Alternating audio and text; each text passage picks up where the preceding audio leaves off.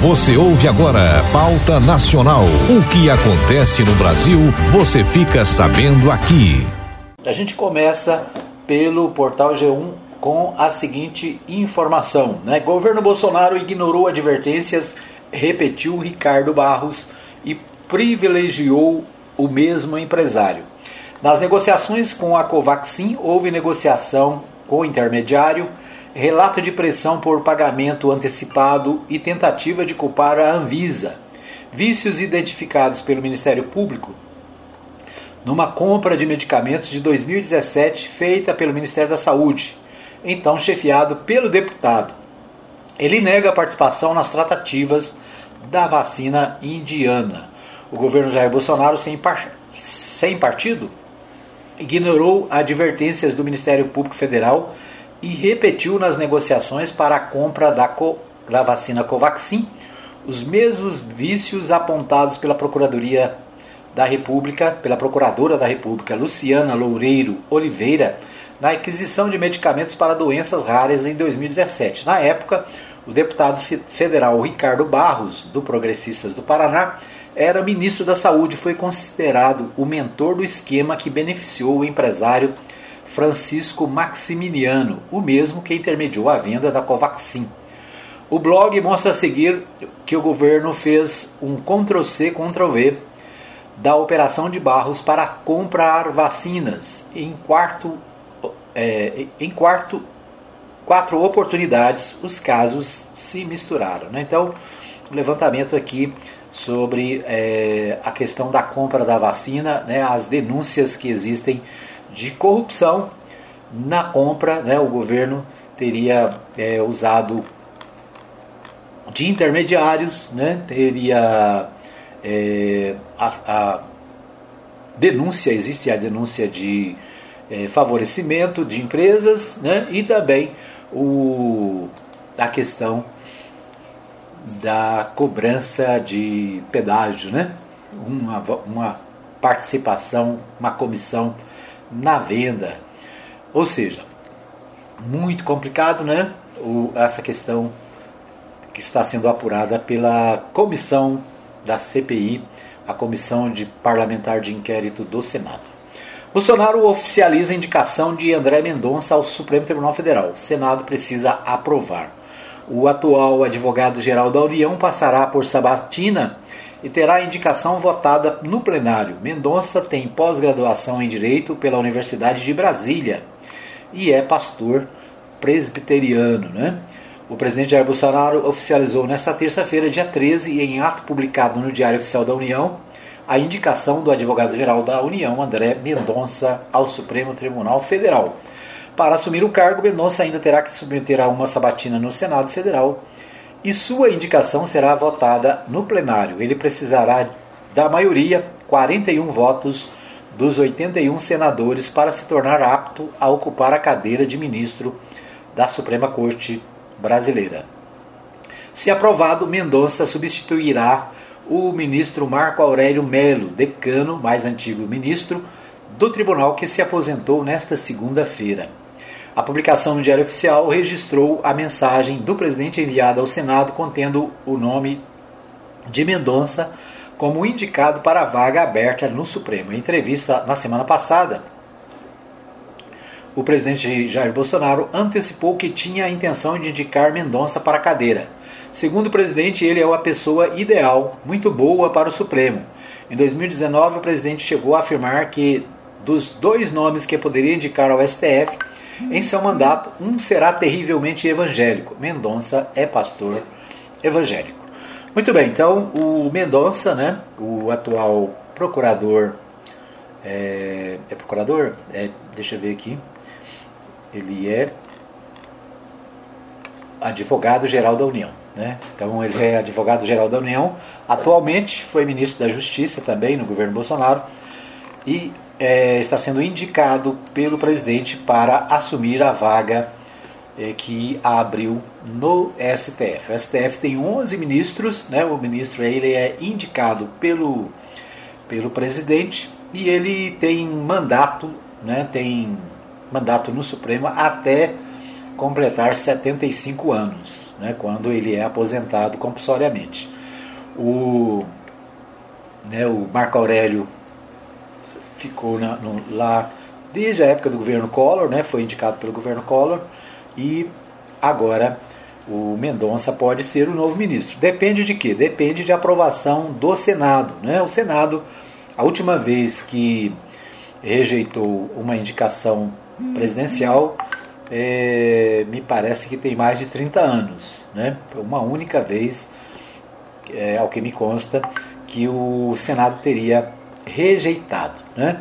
Vamos ver o que acontece com a indicação né, do senhor André Mendonça para o Supremo Tribunal Federal. É uma promessa que o presidente havia feito aos a grupos evangélicos, né, que indicaria alguém para o, o Supremo Tribunal Federal terrivelmente evangélico. Né? Quem estava na disputa por essa vaga era o Sérgio Moro, lembra? O Sérgio Moro estava de olho nessa vaga e até há pouco tempo o Sérgio Moro era a bola da vez. Né? Passou, né? acabou, o Sérgio Moro está desmoralizado depois que foi considerado suspeito nas ações da Lava Jato. Né? Quase tudo que o Moro fez na Lava Jato está sendo anulado, cancelado, porque né, os, o Supremo Tribunal Federal está entendendo que ele foi parcial nos julgamentos. Né? O Moro dançou. Agora né, é a vez de André Mendonça. Vamos acompanhar, né, ver o que, que a, o Senado Federal resolve em relação à, sua indicação.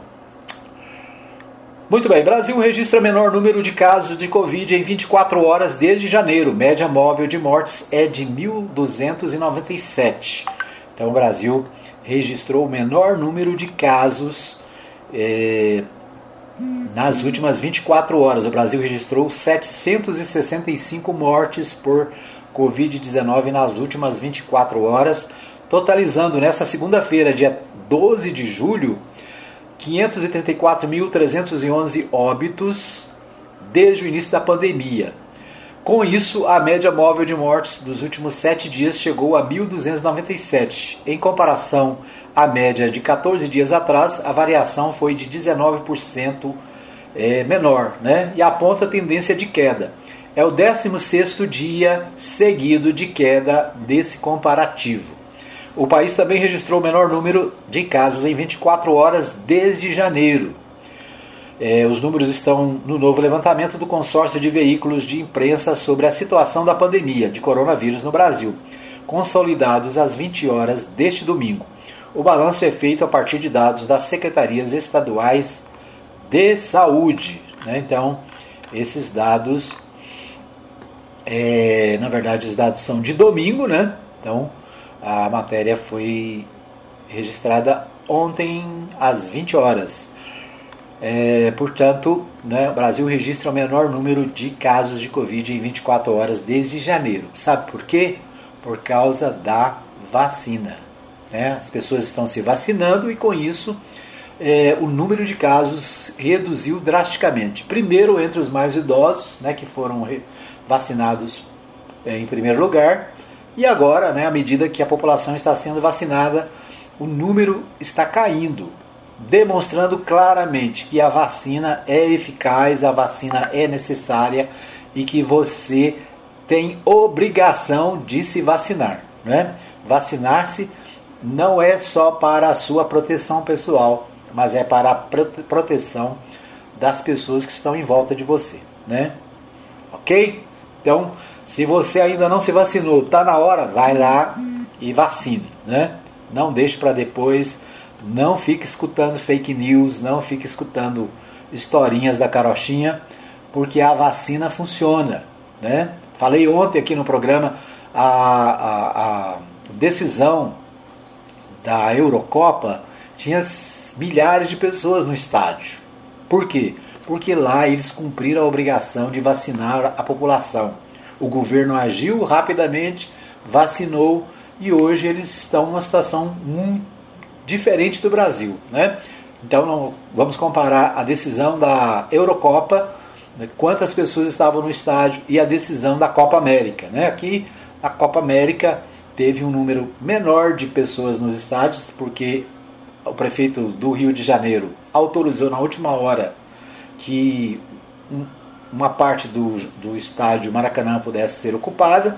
Né? Houve aglomeração, houve né, exageros, mas foi um número menor, muito menor do que os que estavam presentes lá no estádio na decisão da Eurocopa. Né? O governo lá agiu, o governo aqui né, ficou esperando, ficou dormindo, ficou protelando. Por isso né, a nossa situação é, demorou a, a, a, reduzir o número. Né? Mas graças a Deus, né, com a vacina sendo aplicada, o número de infectados e o número de mortes está caindo consideravelmente. Ex-procuradores gerais lançam manifesto para condenar fake news de Bolsonaro sobre a, uma urna, sobre a urna eletrônica. É o destaque do portal UOL. Né? Essa é a primeira vez que ex-titulares da Procuradoria-Geral da República e da, Procura, da Procuradoria-Geral Eleitoral assinam carta em conjunto. Ex-procuradores gerais da República assinaram em conjunto pela primeira vez um documento em que atestam que jamais houve fraude no sistema eleitoral em vigor no Brasil. O gesto ocorre após os sucessivos ataques do presidente Jair Bolsonaro sem partido às urnas eletrônicas nos últimos dias. Insinuações sem provas que pretendem o descrédito das urnas eletrônicas, do voto e da própria democracia devem ser firmemente repelidas em defesa da verdade e porque contrariam a expectativa de participação social responsável pelo fortalecimento da cidadania, afirmam na carta. Os signatários né, assinam é, esta declaração.